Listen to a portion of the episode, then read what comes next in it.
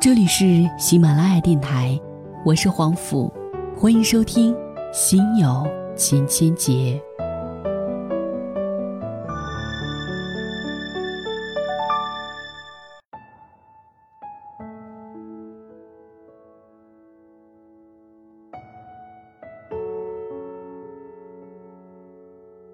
今天为各位分享的一篇文字，是来自于小日先生的文章。原文标题叫做“越好色的女人，越牛逼”。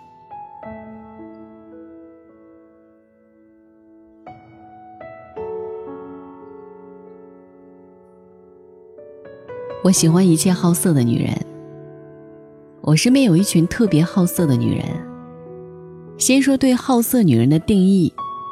他们对颜色有天然的直觉，气质非凡，并且恰到好处。所谓的恰到好处，就是不会把名牌穿成村姑。我身边那些好色的女人，她们得体而优雅。她们对服装的搭配真的是信手拈来。就算再普通的衣服，也会被她身上稍微一丢丢的点缀就震惊全场。她们天生爱美。并对一切美好的食物热衷。他们从来都是喜欢好东西，并且有好品味的人。他们的味蕾活泼，并善于甄选。他们很少是大胃王，但他们舌尖的敏锐度就像体感器一样精准。和他们在一起，你很开心。毕竟每次当你问他们晚饭想吃什么时，他们就单刀直入。告诉你他想吃什么，而不是像很多无趣的妞儿说：“你定就好，随便啦。”我特烦随便，就好比我很欣赏好色女人的目的性一样。从服装颜色到食物到男人，好色的女人会告诉全世界她想要什么。她不一定会直接把欲望摆在脸上，但她们美丽外表下的内心，让你感觉清澈而简单。他们有的时候就是这样的直接干脆。吃过好的，知道什么是好的，愿意去选择好的，这就是他们骨子里的目的明确。和目的明确的女人打交道不累，无论上床还是做事业，效率效能都很高，绝不磨叽，行就来，不行拉倒。此时此刻，我说到这儿。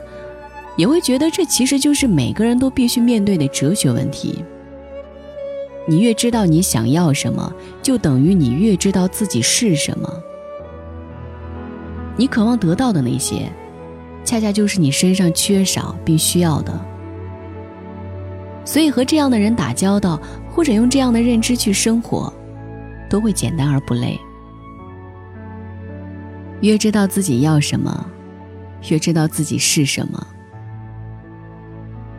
基于好色女人目的性很强，所以她的身体要比一般女人更迷人。她们遇到好的东西，吸收好的东西，然后打造出独树一帜的自己。她们身体充满故事，她们眼中充满柔情，她们机智妩媚果敢，从容而优雅，真的很迷人。原谅我用了“迷人”这个词。从我个人感受来说，身边那些好色女人给我感觉很舒展，与舒展相对的词是封闭。而当我和那些好色的妞在一起时，我会知道她身体的节拍。因为大家都是目的性一致的人，所以很多时候很合拍。重要的是，她们身体和一般女孩相比更加有趣。她们好色，她们愿意尝试新鲜的事儿。所以，好色的另一个特质，就是爱冒险。他们特别知道，不是说你老了或者再不折腾就老了，而是永远热爱新鲜，永远愿意冒险，永远拥抱好玩的事物和人。那才是真的红颜不老。对世界充满好奇，让好色的女人比常人更多的尝试过很多精彩。他们走过的路。他们见过的人，以及他们睡过的床，都像一个个精彩曲折的故事。和好色的妞聊天是一种享受，因为你可以从他们的故事里听出另一个宇宙。因为永远热爱新的事物，好色的女人从不老。当开头提到的目的性和爱冒险的好奇心融合在一起，好色的女人是这个世界上最敏感的动物。她们的身体和感官一样，完全打开。她们总能洞察到这个世界上最轻微的变化，无论是潮流趋势、情感、声音，还是不同季节的气息。再加上女人的直觉，在艺术圈、时尚圈、娱乐圈，好色的女人。往往能定义一个行业的走向。于是，好色的女人就建立起越好色越敏感，越敏感越富有，越富有越可以有资本去好色的良性循环。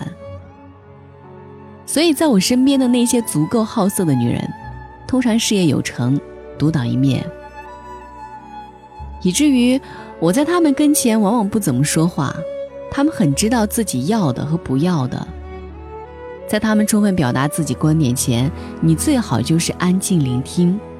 切记，你也不要和好色的女人耍心眼儿，他们才是心机婊里的永动机。什么男人他们没有见过？他们比男人更懂男人。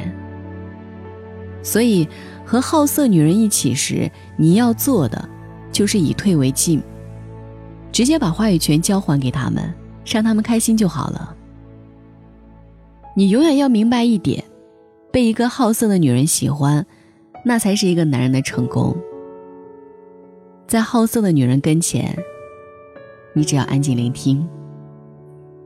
可世界上很多男人不理解这一点，很多男人把婚姻当道德绑架，也有很多男人因为不自信而天天要求自己的女人不能做这个，不能做那个。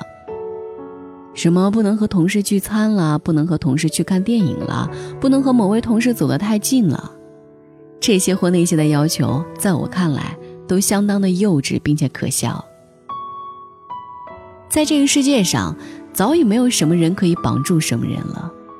男女关系靠的不是道德绑架，也不是让大家围观你的夫妻生活，而是真正有趣的人必须会和更有趣的人在一起。每次想到这一点，我都特别开心。以前是法律就是一切，后来出现了道德来补充法律。现在呢，感官和感知将定义一切，不爽的事物会瓦解，最后只剩下真正的快乐。这是我们任何人都无法改变的现实。这时代已是超快感和超快无感相互混合在一起的时代。那么问题来了。为什么不能让女人享受的更好？明明有更好的男人，为什么不让她去喜欢？我从来都鼓励女人好色，因为我遇到的女人越多，我就越伤感。世上真的有绝大多数女人都不知道什么叫快乐，连快乐都不知道，更不用问她们是否有快感了。一个女人不高兴，怎么来高潮？伤感之外。让我们一直坚信的是，爱是这个世界上最伟大的力量。一个原本不怎么样的女人，因为好色，而爱上了可能从前想都不敢想的男人，所以她必须要把自己变得更好。她努力工作，她开始控制食欲，她开始寻找丢失的人鱼线，她开始蜕变。她的成功与失败，她的卑微与伟大，这都是爱的功劳。也是好色的功劳。一个足够好色的女人，才会真正意义上的修炼自己，因为她越好色，就越知道自己离目标的距离，越清楚自己的不足。她的一切努力都更有针对性。先做对，再做好，努力就有收获。因为爱，所以好色，这是全世界最伟大的力量。越好色的女人越牛逼的观点，还隐藏了一个社会关系的认知，那就是女人不再是男人的附属品。男人可以选择不同的女人，女人也可以去选择不同的男人。中国女人最大的问题不是身材好坏的问题，也不是思想传统的问题，而是对自己角色认知的问题。很多女人都把男人当成靠山，把婚姻当成保险。中国女人普遍对情感很认真，对婚姻很草率。太多女人把婚姻、恋爱、男朋友之类的当救命稻草。我一点都不喜欢太在意自己男人的女人。成功的男人一般都不会要求自己的女人怎样，因为他们知道，当他走遍世界、感知过世界之后。该回来的，迟早会回来。同样的，成功的女人也没有几个整天为自己的男人哭哭啼啼的。大家都看得很开，你不仁，我不义；你无趣，我无情。没有足够本事让彼此感到有趣，那对不起，请你赶紧离开。你也别在马路上和我吵吵闹闹，你的无知只会让我内心毫无波动，甚至还想笑。简单说，越好色的女人越牛逼的观点背后，其实是想告诉大家，作为一个女人，一定要有自我。所谓的自我，是不随外物所动摇的自我。无论你和谁谈恋爱，和谁上床，你都要知道自己的灵魂是属于自己的，自己的学识是自己的，感受到的快乐或者不快乐，也是自己的。达到高潮或者差一点达到高潮，也是自己，并且，生命对所有人都公平。人生本身就是一次体验，你不体验下不同的男人，怎么知道自己喜欢哪一款呢？同样的，既然世上优秀男人和优秀女人一样多，为什么要在一棵树上吊死呢？所以，越好色的女人越牛逼的背后。还是一张底牌。作为一个女人，你也应该有底牌。这个底牌，你是知道自己所能掌握的能量的全部，你知道你可以输掉什么，你也知道你的资本是什么。这里的资本和姿色是不同的，姿色是你吸引世界的方式，资本是你吸引世界后将资源据为己有的本事。好色的女人有帷幄世界的资本，因为她所经历的事早已让她战无不胜。对我而言，世上也没有真正好色或不好色的女人，只有强大不强大的女人。对女人来说，这个世界也没有爱你不爱你的男人，只有让你喜欢或不喜欢的男人。最后。无论是越牛逼的男人越好色，还是越好色的女人越牛逼，我想说的是，未来的世界，还是有趣的人越有趣，无趣的人越无趣。